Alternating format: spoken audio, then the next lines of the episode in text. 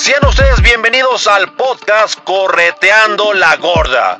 El único podcast que te va a ayudar a alcanzar tus objetivos, metas y una vez que los tengas definidos, ahora sí amigo, a corretearlos. Y con ustedes, nuestro podcaster, Chuy Cruz. Un aplauso para Chuy. Adelante Chuy.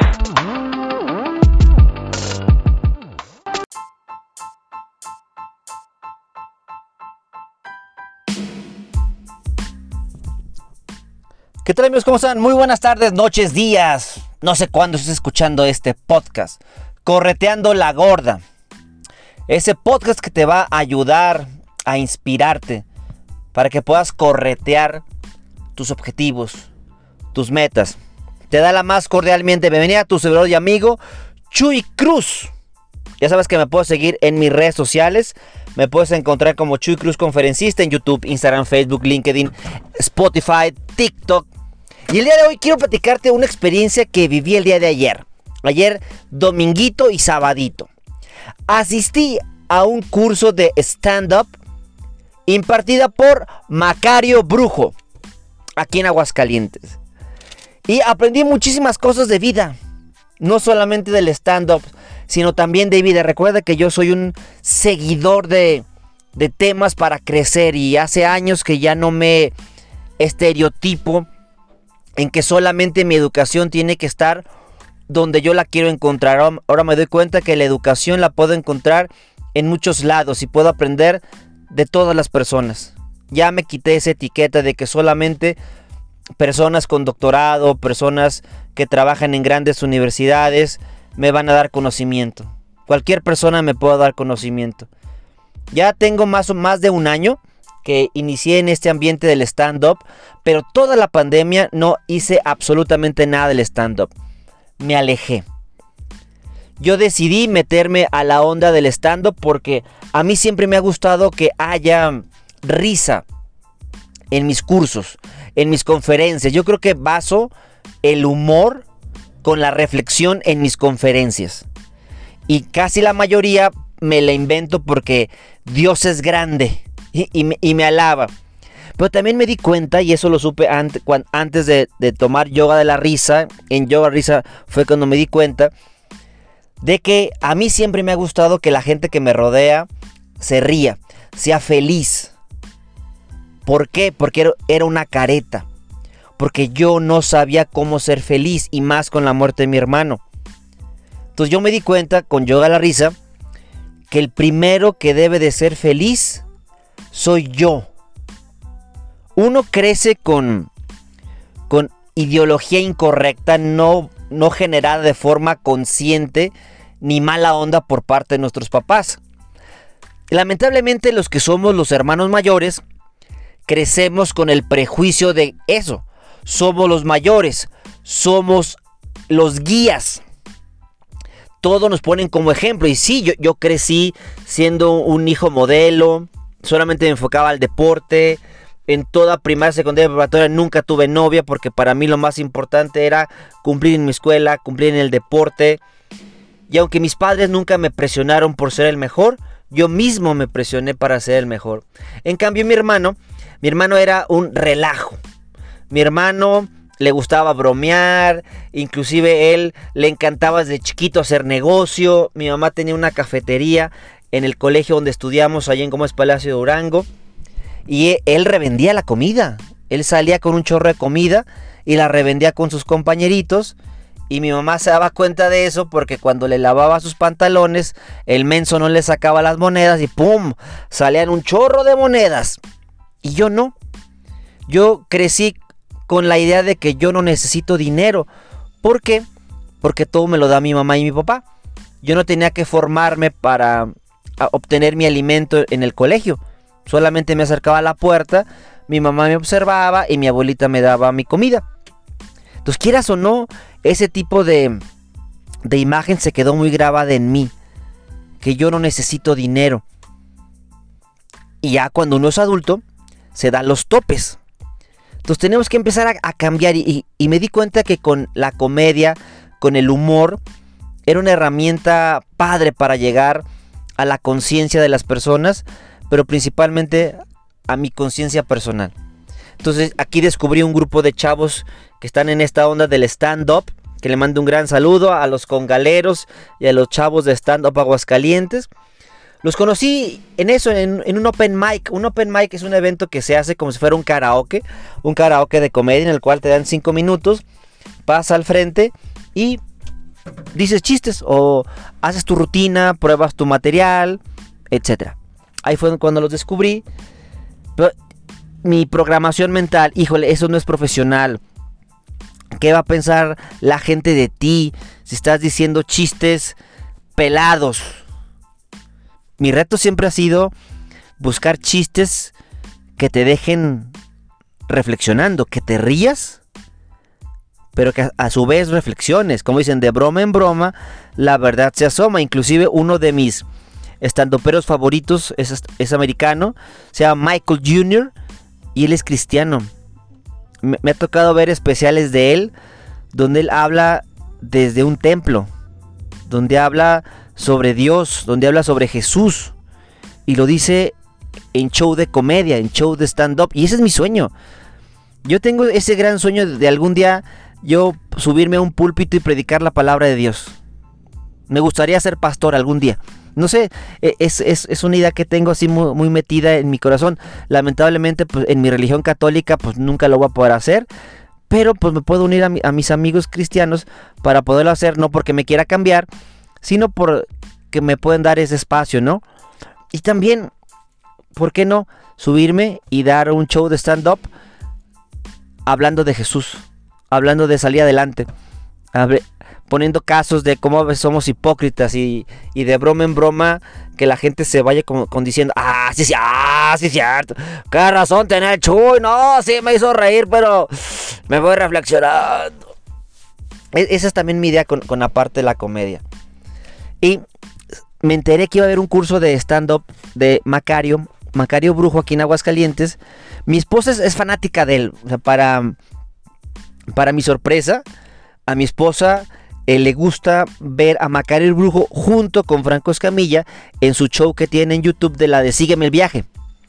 Donde se ponen a filosofar de temas sobre el Star Wars, sobre... O sea, y, y mi esposa le encanta porque Macario tiene un conocimiento impresionante. Parece que fuma y se sube ahí y habla de cosas padrísimas. Pero también su comedia es muy, muy negra, muy dura, a veces muy vulgar. No es para todos los públicos. O sea, la gente que lo ama, lo ama. Y la gente que lo odia, pues lo odia. Y dije, pues bueno, va, vamos a ver. Ya yo había tomado ya un curso previo de, de stand-up. Estoy leyendo a, Greg Dean, a, eh, a, Judy Carter. Inclusive ya, ya estoy escuchando un, un audiolibro de Judy Carter donde habla sobre cómo poder transmitir tu mensaje y cómo poder vivir de ello. Entonces me, me, está gustando mucho esa parte. A mí siempre me ha gustado ser muy estructurado en lo que hago. Y cuando descubrí a Greg Dean, me encantó porque pues te da como la estructura para elaborar chistes, ¿no? O sea, el chiste está dividido en dos puntos importantes, que es el setup o la premisa y el punch, el punchline, o sea, el remate siempre tenemos dos historias. En la primera historia, que la voy contando en, en mi setup o en mi premisa, cómo se da la risa cuando la respuesta es diferente a lo que la gente esperaba, ¿no? Ahí se produce la risa. ¿Y qué dice Greg Dean? O sea, él maneja uno que se llama el, el joke eh, prospector, que maneja varios términos como el joke map y el joke mine. el mapa del chiste y la mina del chiste, donde vas buscando hacer premisas y en función de esas premisas generas historias. En función de esas historias buscas conectores. Tienes este suposiciones, o sea, lo que va a suponer la gente. Después generas otra otra historia y le pones un punchline a esa segunda historia. Me gusta eso porque tiene estructura. A, B, C. Eso me encanta. Siempre me he creído una persona estructurada, pero cuando yo me subo al escenario, dejo de ser estructurado y comienzo a fluir. Y eso me encanta. Eso me encanta. Por ejemplo, a mí como conferencista tallerista, antes me molestaba muchísimo que se, metían, se metieran con mi contenido de, mis cursos. Hoy ya he evolucionado por, por lo que se llama madurez. y por años. Y te das cuenta que como la frase que dice, el que picha pichonea. Órale, muévale, muévale. Pero todos yo me pongo al frente y yo siempre le digo a mi Dios, Dios, ¿qué quieres que esa gente escuche? Y te ofrezco mi vida para hacer ese, ese medio, para que llegue tu mensaje a ellos. Yo quiero decirles no lo que quieren escuchar, yo quiero decirles lo que necesitan escuchar. Y me ha gustado meter humor, meter comedia en esos conceptos, porque para mi idea muy personal, la mejor forma de rezar, la mejor forma de hablar con Dios, no es rezando, no es orando, eh, inclusive no es meditando, un tema que me encanta. Para mí, la mejor forma de hablar con mi Dios y alabarlo es a través de la risa. ¿Por qué? Porque me encanta la ideología de Jesus, mi Jesus Christ, cuando dice, dejad que los niños se acerquen a mí, porque de ellos es el reino de los cielos. ¿Y cuál es el común denominador más padre de los niños? Que se ríen. Aunque tristemente ya en la actualidad le estamos quitando años de infancia a nuestros hijos. Cada vez los volvemos más maduros, más jóvenes les quitamos años, inclusive los sexualizamos a los niños y a las niñas, ya los vestimos como adultos, los tratamos como adultos. Y vamos creciendo con la idea de que está mal reír. Yo creo que muchos de nosotros crecimos con esa falsa idea de que es incorrecto reír. Cállese, no se ría, tómelo en serio. Como si una persona que ríe es una persona que le está faltando al respeto a otra persona y por añadidura no le está poniendo atención y no tiene respeto. Yo creo que es algo incorrecto. Para mí la risa denota felicidad, alegría, pero también tenemos una risa de burla y esa es la que no genera absolutamente nada. Ya está comprobado que cuando tú te ríes, tu cerebro produce serotonina, dopamina, endorfina, oxitocina, un coctelazo de la felicidad que contrarresta los efectos de la oxitocina. Por eso me encanta yo la risa ahí con esa técnica. Yo me he metido muchísimo a estudiar sobre los efectos positivos de, de la risa. Y para mí la parte del stand-up es un reto. Porque yo en una conferencia me siento como pez en el agua. Inclusive todo fluye, todo fluye, todo fluye. En la parte del stand-up me involucra inclusive más capacidad mental para estar articulando bien las palabras, poner bien la premisa y siempre cerrar con el punch. E ir hilando la siguiente idea con el setup y cerrando con el punch. Y así, o sea, es muy complicado. Por eso me gusta. Por eso me gusta. Y también me doy cuenta que eh, el humor no es para todos. Y en, un libro que estoy leyendo sobre la base científica de la risa, pues ahora inclusive que está comprobado que el sentido del humor está vinculado a la inteligencia. Entre mejor sentido del humor tengas, más inteligencia tienes. Tienes poco sentido del humor, estás medio atolondrado. Y digo, pues sí es cierto. Y pero ¿cómo queremos relacionar la risa con lo que no es productivo? Entonces, ahí está la, cosa interesante. A mí me gusta también mucho el stand-up porque descubrí algo maravilloso cuando me subí a mi primer open mic en Casa Puria aquí en Aguascalientes. O sea, llegué tarde y la bola de hijos de su madre me, pusieron en primer lugar para yo entrar. Pues dije, pues ni modo, me la aplicaron. Yo llego tarde y pues a pechugar. Ya me hizo la presentación, me subí. Las luces del escenario estaban sobre mis ojos, no podía ver a la gente y me dejé ir como Gordon Tobogán. Y fue algo maravilloso. Fueron los cinco minutos más maravillosos que yo he experimentado en toda mi vida. Y eso que yo me dedico a dar conferencias. Fue algo maravilloso. Me encantó, me gustó mucho. Y como que te vuelves adicto a esa, a esa sensación. Pero después bajas a la realidad y sabes que etiquetas de estando pero no se vive. De contar chistes no se vive. Eso no es profesional. Las empresas no te van a tomar en cuenta porque ahora eres estando pero. Pues te das cuenta que son etiquetas. O sea, pregúntale a Franco Escamilla si no se puede vivir de la comedia.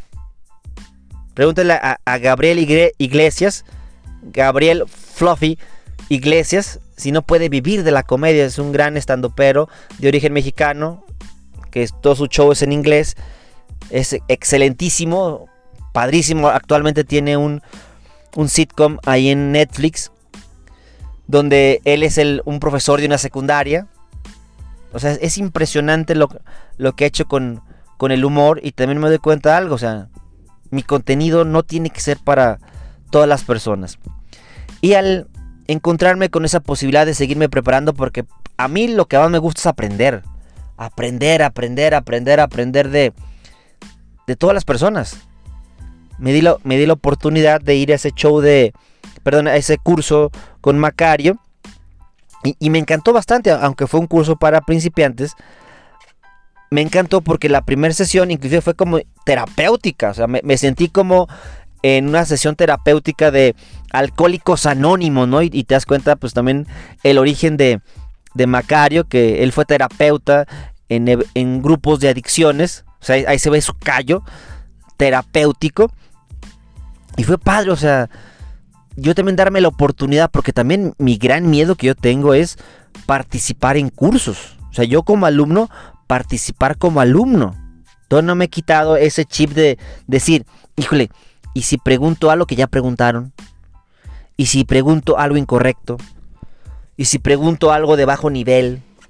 ¿Qué van a pensar los demás?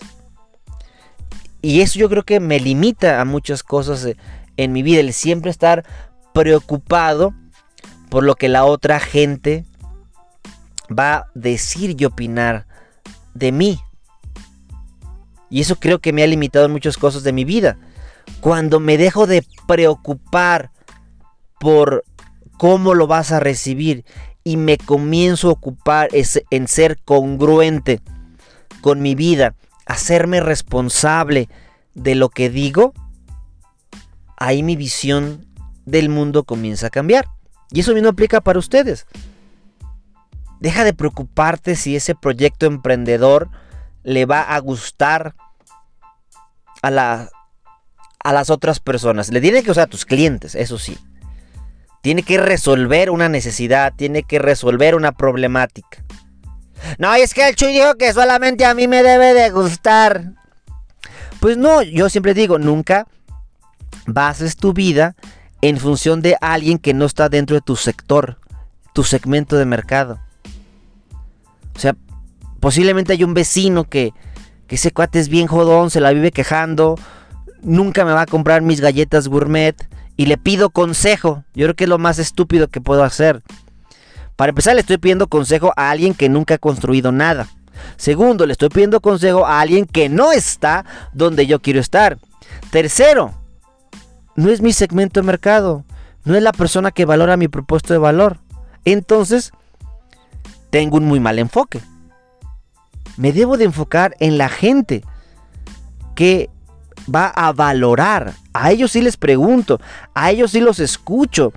Tengo mis oídos bien pero bien atentos. ¿Para qué? Para obtener información valiosa. No sesgarme. La vida no solamente es lo que te gusta. La vida también es hacer lo que necesitas hacer, aunque no te guste. Pero es necesario. Por ejemplo, algo, que me gustó mucho de, este evento con, con Macario. O sea, que Macario e, es muy neto, o sea, es, me, cayó súper bien. Llegué yo temprano al curso. Primero llegué yo, después fue subiendo Macario. Lo vi subir. Y dije, ¿qué onda Macario? Y dije, pues va a ser un pinche mamón. O sea, creído. O sea, porque es famoso. Trabaja junto con Franco Escamilla, etc. Me saludó como si fuera mi brother de toda la vida. Dije, ¿qué onda? Oh, ahí vamos, estamos hablando sobre las creencias limitantes que tenemos cada uno de las personas y de, los seres, humanos. Me encantó cómo en, la primera sesión, pues casi casi fue hablar sobre los miedos, los que nos limita, de que sufrimos cuando nos basamos en la moralidad, porque la moralidad está basada en cumplir los usos y costumbres de la sociedad, en lugar de ser ético, que es basándome en mí. Y él inclusive dijo una, una, frase este, que dice que el comediante no entra en el régimen de la moral. Él, dijo, y lo voy a decir con, sus palabras, y pido respeto, respeto a la audiencia. Dice, no quiero cambiar el mundo, pero me libero de esas mamadas. A veces tenemos esa, y yo tengo esa idea, yo quiero salvar al mundo. Yo quiero que con mi contenido pueda ayudar a las personas. Pero creo que ese es mi problema. Ese es mi problema. Yo no puedo salvar a todas las personas. Yo voy a ayudar, fíjate, no salvar, ayudar a las personas que quieren ser ayudadas. Por eso, si tú vas a un show de Macario, sabes a lo que vas. Sabes a lo que puede pasar. Si eres un empresario que contrata a Macario, tú sabes que va a fumar mota en el escenario. ¿Mm? Tú sabes que sus followers van a hacer un desmadre en el escenario. Tú lo sabes y aún así lo quieres contratar, adelante, date. También me, gustó mucho como, Macario, él habla sobre su arquetipo. Su arquetipo es el rockstar. Y eso me queda muy claro. Pero, pero, es un, pero él lo maneja como un personaje. Y es algo que yo en lo personal me he resistido por toda mi vida. En tener un personaje. Yo siempre he dicho, yo quiero ser yo, no, no quiero mentirle a las personas. Pero quieras o no, todos tenemos personajes. Cuando yo me paro en un escenario a dar una conferencia, soy otra persona. Soy otra persona. Diferente a la que está abajo conviviendo con su esposa, con su, hijo. Pero claro, sigo mi línea. Mi línea de congruencia. O sea, no me considero una persona hipócrita, pero cambio. O sea, nos contó muchas historias. Y tú dices, oye, es muy cierto lo que está pasando. Por eso tiene ese enfoque.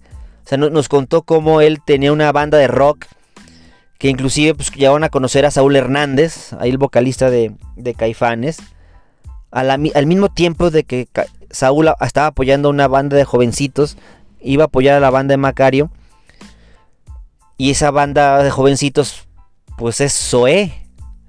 Pero Macario, por querer ser tan rockstar, tan junkie, pues echó a perder esa oportunidad y fracasó oportunidad. Y ahora Zoé es lo que es, ¿no? O sea, dice Macario, yo pude haber estado ahí, ¿no? Pero cuando entró a, esta onda del stand-up, dijo, ahora sí la hago bien, ¿no? Ahora sí la hago bien. Entonces, él nos hizo la pregunta, ¿quién, quién es ese personaje que va a estar al frente en ese show de, stand-up? Yo en lo personal me considero que tengo dos arquetipos, uno más fuerte que el otro, por supuesto. Tengo el arquetipo del sanador. A veces yo me doy cuenta que con mis palabras puedo sanar a las personas. Me sano a mí mismo principalmente. Pero también soy un guerrero. Y, ese guerrero lucha por lo que ama, por lo que quiere. Claro, es un guerrero respetuoso. No voy a insultarte ni decirte, ah, eres un pendejo porque no quieres cambiar. No, tampoco, o sea. Porque yo también estuve en esa situación y odié a las personas que me juzgaban. Porque todavía no era mi momento de, de cambiar. Todavía estaba viviendo ese gran sufrimiento. Para después evolucionarlo a dolor y estar evolucionando a la parte de entendimiento con la muerte de mi hermano. Que me caiga el 20 de que la muerte de un ser querido pues nunca se va a superar.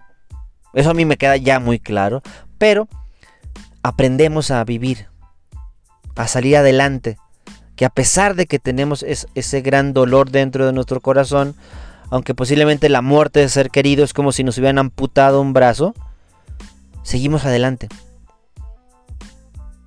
Y nos tenemos que enfocar en lo que sí queremos. En lugar de estar, enfocado en, lo que, lo que tanto sufrimos. Por ejemplo, también mi sueño es hacer una serie de, de chistes enfocados a la muerte de mi hermano, a la tanatología.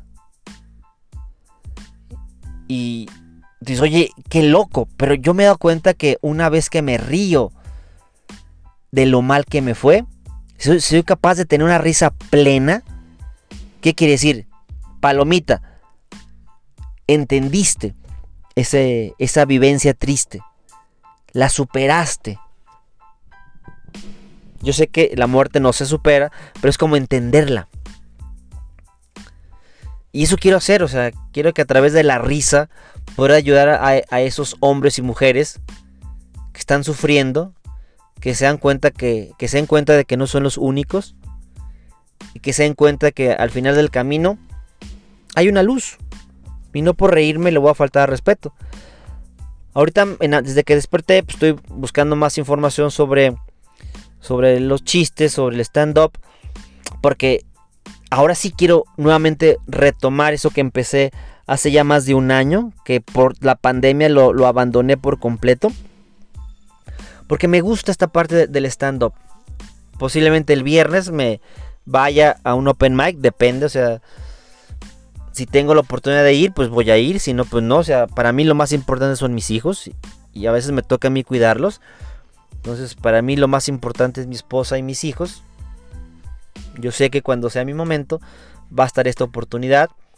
Por lo pronto meto humor, meto comedia a mis, mis conferencias. Eso es lo que busco. En, uno de los ebooks que encontré, encontré uno muy bueno de un autor español. Donde dice un, un joke, un beat, un gag. Son varios nombres que le dan a, a esto. Por ejemplo, en nuestro país, joke es chiste. Pero chiste no va enfocado al stand-up. Chiste es como el de Pepito. Por eso aquí le dicen un beat o gag. En inglés es joke, ¿no? Un beat, un gag, un chiste, como tú le quieras decir, sobre la muerte. Dice, ah, yo no sé cómo mi, jefe es tan malo. Me corrió por cotorrear con los clientes. Esa es la premisa. Tú, tú te haces una historia ah, qué mala onda ese jefe, no le deja interactuar a esa persona con clientes sabiendo que los clientes son lo más importante. O sea, qué mal jefe, ¿no? pum, rápidamente eso, ¿no? ¿Cuál es el conector? Mal jefe y bromear con los, con los clientes, ¿no? ¿Cuál es tu suposición? Qué mal jefe, ¿no? Qué mal jefe. Y ahora va el punchline. Ah, pues ya habrá otras funerarias. o sea, la otra historia es él cotorreaba con los difuntos. Cotorreaba con este las viudas. Y eso provoca risa. ¿Por qué? Porque no lo esperabas. Posiblemente a quien, quien no se va a reír. Uno, quien no le entendió. O sea, para reírse de un chiste le tienes que entender a fuerzas. Por eso a mí me gusta yo a la risa. No necesitas entenderlo para reírte. Y, y dos, ¿quién no se reiría? Quien todavía le duele el hecho o lo ve como una falta de respeto. Una falta de respeto. Por eso también, aunque la gente, la gente dice que el humor no tiene límites, pues el humor tiene límites. Para mí, ¿cuál es el principal límite? que mi audiencia no esté esperando ese tipo de chistes. Que sea una audiencia no preparada. Si tú vas a un show de comedia, tú sabes a lo que te expones. Si no te gusta eso, pues no vas. Si no te gusta el tema de Macario Brujo, pues no te inscribes a su curso, no vas a, a su show, que por cierto creo que fue, una, fue un rotundo éxito aquí en Aguascalientes. Y por cierto, al día siguiente llegó una hora tarde porque se fue de cotorreo en su mood de rockstar. Y está padre. Pero también me doy cuenta que, estalqueándolo en Instagram, me doy cuenta que es un gran papá y un gran esposo. Donde su esposa se expresa padrísimo de él. Donde lo ve como un padre y, y una pareja amorosa, protector de sus hijos, de sus hijas, tiene dos hijas. Hay una foto que me encantó en la cual sale él acostado y una de sus hijas acostadita sobre su pecho. Esa foto, tú dices, Héctor, creo que se llama Héctor, ahora ahí apunte su nombre. Héctor, Héctor Fernández es su, es su nombre real. Héctor Fernández es, es una persona, Macario es otra persona. Macario no haría eso. Pero Héctor sí. Dice la parte sumamente interesante. Entonces, a, mí me gustaría hacer algo de, de, comedia respecto a la muerte. No buscando la burla, sino buscando la redención. Por ejemplo, otro chiste que, que, mencionaba ahí, donde habla sobre la regla del 3. Sea, la regla del 3 es que das, son tres opciones. Dos son enfocadas en algo diferente y la tercera es la que provoca la risa, que es el punchline, ¿no? O sea, hay tres cosas que no se deben de decir en los funerales. Ah, e, ese es el setup, ¿no? Entonces es una historia, no, sí es cierto. Hay cosas que no se dicen en los funerales, ¿no? Con el conector, no, pues cosas que no se dicen en los funerales, ¿no? Y luego dice ahora sí las tres cosas. Uno, es decir, ya por lo menos tienes un angelito en el cielo. Sí cierto, no ve decir eso. Segundo, estoy contigo. Sí cierto, porque no están con nosotros. cuando se vaya el funeral, este, se van a ir. Y tú, sí cierto, estoy esperando la tercera. Era excelente en la cama. y es lo que provoca risa. ¿Por qué? Porque no te esperabas que dijera eso, ¿no? Entonces son esas tres cosas que no se debe decir en un funeral de tu vecino, ¿no? E, eso hoy me provoca risa. Pero posiblemente antes dijera, oye, qué falta de respeto, ¿no? Respeta mi dolor. Pero hoy me da risa. ¿Por qué?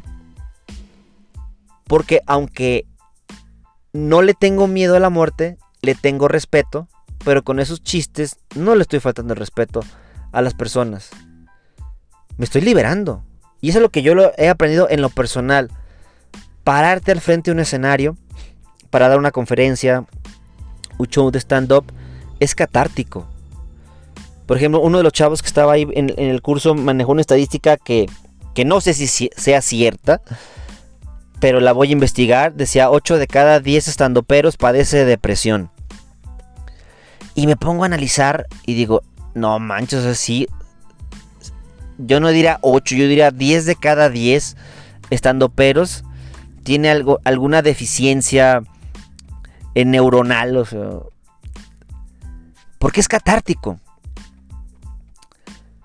Por ejemplo, yo he hecho a Richie, O'Farrill, o sea, es una, persona enferma, pero es genial en, lo que él hace. Es, su catarsis. Ves a Macario y también está bien loco, o sea, y tú ves a los demás comediantes y están bien locos. Pero es su forma de, de liberarse. se dan la oportunidad de ser otra persona. Yo lo que busco es generar ese personaje positivo que me ayude a, a liberarme, a salir adelante. Por eso, por ejemplo, cuando yo veo al escorpión dorado, que es un irreverente, y veo a, a la persona que lo crea y se ve que es un papá a todo dar, un esposo a todo dar, un hermano a todo dar. Yo creo que todos necesitamos tener ese personaje que nos ayude a expresar lo que interiormente sabemos, ¿no? Porque pues el humor, la comedia es una proyección de nuestra mente inconsciente. Como dicen, de broma en broma, la verdad se asoma. Y esa parte es, sumamente interesante. ¿Cómo hacemos proyecciones? Aunque tristemente ahora todo nos escudamos en decir, ah, es que es chiste, es que es broma, era broma, te la creíste. No, eso ya es una justificación. O sea, hay, un, hay lugares para hacer comedia. Hay lugares. No en todos lados yo me voy a justificar es como la persona que dice, te pego porque te amo. Te encelo porque eres importante para mí, valórame. El día que no te encele, ese día preocúpate. Aparte de ser algo violento, es una violencia pasiva, es una violencia psicológica que posiblemente va a impactar más que un golpe. Aunque yo siempre se digo, la violencia nunca debe estar permitida en ninguna de sus manifestaciones, a menos que tú lo veas correcto. ¿Sí? Porque hay gente que consensa ese tipo de violencia, pero si tú eres una persona que no consensa la violencia, nunca la permites. Por ejemplo, hay personas que le gusta el sadomasoquismo y es, es el único punto en los cuales ellos encuentran el placer físico. No va a buscar a otra persona que no le guste eso. Va a tener que buscar a una persona que también vea eso como fuente de placer y siempre hay una diferencia, ¿no? La parte sumisa y la parte pasiva. O sea, no van a estar dos, dos pasivos juntos ni dos activos juntos, ¿no? Tiene que haber el pasivo y el activo. Y es el equilibrio de las energías. Y eso pasa en todos lados, no necesariamente en ese ejemplo. Pasa en todos lados. Si dos personas somos muy fuertes, pues vamos a chocar. Si dos personas somos muy débiles, no vamos a avanzar. Tiene que haber ese equilibrio. Pero ese equilibrio basado en el amor, basado en el respeto, basado en los principios, basados en los valores. Todos esos puntos deben ser sumamente importantes y sumamente congruentes. Pero claro, va a aplicar de persona a persona. Yo no te puedo decir que lo mío es mejor que lo tuyo. Porque Dios quiera lo tuyo lo consideres lo mejor. Ojalá. Cuando lo tuyo lo consideras malo, ahí creo que tenemos un grave problema. Lo tuyo debe ser lo más chingón. Por ejemplo, este Macario nos hizo un ejercicio en el cual, ¿sabes que Tú vas a subirte al escenario como si fueras el puto amo. Tú eres el, el puto amo de este proceso que tú vas a estar manejando. Un ejercicio en parejas donde una persona era el doctor, el puto amo, y el otro era quien le iba a traducir. Pero ese gran doctor, ese gran conferencista iba a hablar en Gilbert, el lenguaje que yo aprendí en, en Yo de la Risa, a, hablar sin sentido. Y la otra persona traducía. Y quieras o no, todo eso produce risa. Yo lo sé por yo a la risa que hablar en Gilbert, o sea, le pone el pie a tu cerebro. O sea, tu cerebro quiere entender, o sea, porque... Y tú entiendes lo, que quieres. Y aparte con la traducción que le hacían sumamente cómica esos, estos cuates, que fueron al curso de, de este fin de semana, pues fue algo padrísimo. Pero es algo bien cierto, o sea, si tú no te sientes el puto amo, entonces no vas a triunfar. Ay, no, pues aquí vengo yo, yo tenía e, ese miedo de decir, es que yo no, yo no me quiero creer mala onda. Yo soy buena onda. Yo soy humilde. Pero si, si tú me contrataste, si tú me pusiste al frente, es que soy el chingón. Y me la debo de creer. Pero otra cosa es que sea un mamón. Que rechace a las personas, que las haga a un lado. Porque eso no es mi arquetipo. Entonces no lo voy a hacer mi arquetipo es ser buena onda. Eso es lo, que es mi arquetipo. Este curso que, tomé con, Macario me, ayudó bastante, me, sirvió bastante, me, me, divertí bastante, me llevé dos grandes este, regalos.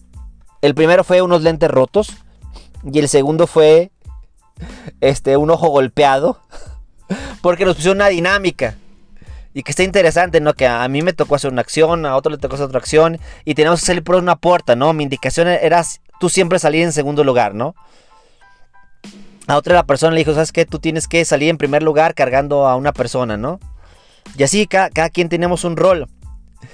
Y él nos platicaba, este, Macario, que cuando ese, ese, ese dinámica se la ponen a actores, nadie sale. Todos, todos elaboran un personaje. Pero cuando se lo haces a comediantes, pasa la parte de la comedia, la risa, la broma y, y pues sí, no, no, nos caímos bien gacho, o sea, tronó bien gacho, pero gracias a Dios tronó porque se rompieron mis lentes. Yo caí encima de, del otro cuate y dije, chin, ya le troné el brazo. Y él yo creo, chin, ya le troné la cabeza porque mi cabeza cayó derechito al piso. Me salvaron los lentes, yo creo. Pero yo, yo di todo porque también es algo que yo a veces me limito. Siempre estoy a la expectativa, a ver qué hacen los demás. Para, en función de lo que hagan los demás, yo también lo hago. Y si me gusta, no lo hago. Pidió tres voluntarios. ¡Pum! Levanté la mano de volada. No sabía. Posiblemente, si hubiera sabido lo que pasa, pues no lo hago, ¿no? Pero ingreso, y eso me gustó. O sea, claro, me, llegué a sentir mal porque lo que los demás iban a opinar de mí, se van a burlar de mí. Pero dije, Inge su madre, o sea, si se burlan, pues me río porque es parte de esto. Pues sí, le, encuentro humor, le encuentro comedia. ¿Por qué? Porque la vida es tan seria para tomármela en serio. Como dicen, si la vida me da la espalda, pues le agarro las nalgas, ¿no? Y de perdido agarro algo bueno. Y lo que sigue, y lo que sigue. Por eso, qué padre es cuando nuestro proyecto nos genera diversión, nos genera amor, nos genera alegría. Pero quiere decir que es un buen proyecto. Es un proyecto que, te va a impactar a ti. Que va a sacar lo mejor de ti. Algo que también me, encantó del curso del, del, domingo con Macario. Es que nos dijo, hagan un contrato. Pero un contrato con ustedes mismos. Hagan un compromiso. En el cual se prometan que nunca en su vida se van a regañar. ¡Pum! Explotó mi cerebro. Porque a veces lo primero que hacemos, a veces lo primero que hago es regañarme. Decirme, ah, ¿cómo estuviste menso? ¿Cómo tú que tienes tanta experiencia, por qué lo, estás, lo sigues haciendo? No lo vuelvas a hacer. Eres un bruto, eres un menso. Esto no es, tú, no es para ti. Confórmate con lo que tienes. Porque es lo que hay, punto. Entonces yo creo que yo voy a hacer ese contrato conmigo mismo de prometerme que nunca me voy a regañar. Que me voy a orientar, claro que sí. Que voy a aprender, claro que sí. Pero que no me voy a regañar. No me voy a, presionar. No me voy a juzgar. Me voy a impulsar, eso sí. Y lo mismo quiero hacer con mis hijos. Quiero estar con ellos para ayudarlos, para impulsarlos, para regañarlos, claro que sí. Pero fíjate, es un regaño. Yo, también quiero hacer esa diferencia. La palabra regaño puede tener varias connotaciones. Una es regaño para humillar y otra puede ser regaño para orientar. Entonces, ¿qué te parece? Hacemos algo cambio la palabra regaño por orientar. ¿Te parece? A mí sí me parece. Yo estoy junto con ustedes, yo aprendo en este podcast. Entonces quito la palabra regañar por orientar. Yo quiero orientarlos. Y orientarlos en base al amor. Nunca en base al miedo, ni a la frustración, ni al coraje. En base al amor. Eso es lo que quiero hacer. Quiero seguir aprendiendo sobre el stand-up quiero subirme a escenarios para hablar sobre el stand-up. ¿Por qué no algún día poderle abrir el, show a un gran stand-upero? Algún día ir a una iglesia y dar un show de stand-up alabando a Dios. Son mis sueños. Y sé que lo va a lograr. También Macario habló sobre el concepto de la visualización. Él manejó el concepto de, de 40 días. Lo que usualmente la gente lo maneja en 21 días, pero volvemos a lo mismo. Lo importante no es 21 40, lo importante es la constancia. Él, me encantó como él dijo, es que yo me visualicé como un rockstar. Y él es un rockstar. Un rockstar de la comedia. Pero es un rockstar. Y sabes que yo me visualicé con cosas tan sencillas como imaginar que volaba en un avión y aterrizando alguien estaba con un cartel que dijera Macario Brujo, me subía a una suburban con aire acondicionado. Yo creo que de esos pequeños detalles nos ayudan a, a, visualizar. O sea, la vida no te da lo que quieres, la vida te da lo que eres. Primero tenemos que trabajar con cada uno de nosotros. Enfocarnos en el cómo sí, en lugar de estar siempre enfocados en el cómo no, en lo que no se puede hacer, en las carencias. Tenemos que enfocarnos en el, en el cómo sí. Amigos, les mando un gran saludo. Ya mi, mi segundo hijo va a regresar a sus clases en línea. Voy a regresar con ellos porque para mí es algo bien importante estar con ellos. Quiero ser un papá presente y, creo que este proyecto de vida del stand-up, este, de las conferencias, de los cursos, de escribir libros, es mi razón de ser. Y me, va, y me va a dar la fuerza. Y me va a dar el tiempo para poder estar con mis hijos. Por eso a pesar de que a veces me las veo negras, renegras y requete negras y no es porque me vea el espejo, sé que por ahí es el camino. Capaz que algún día me doy cuenta que no era. Pero por lo pronto no me quiero arrepentir por lo que no, no hice. Ya me arrepentiré por lo que hice. Pero yo creo que arrepentirme por eso es más tolerable que decir, chin, lo hubiera. Lo hubiera hecho, capaz que hubiera pegado. Mejor prefiero decir, lo hice y no pegó, pero ya por lo menos no me quedé con las ganas. Así que yo no me quedo con las ganas de agradecerte, amigo, amiga, que, que me escuchas en este podcast, que, que, lo hago pensando en ustedes, porque sé que compa compartimos muchas cosas en común. Hasta la próxima. Recuerda seguirme en mis redes sociales. Búscame como Chuy Cruz Conferencista, YouTube, Instagram, Facebook, LinkedIn, Spotify, TikTok. Hasta la próxima. Tu amigo Chuy Cruz.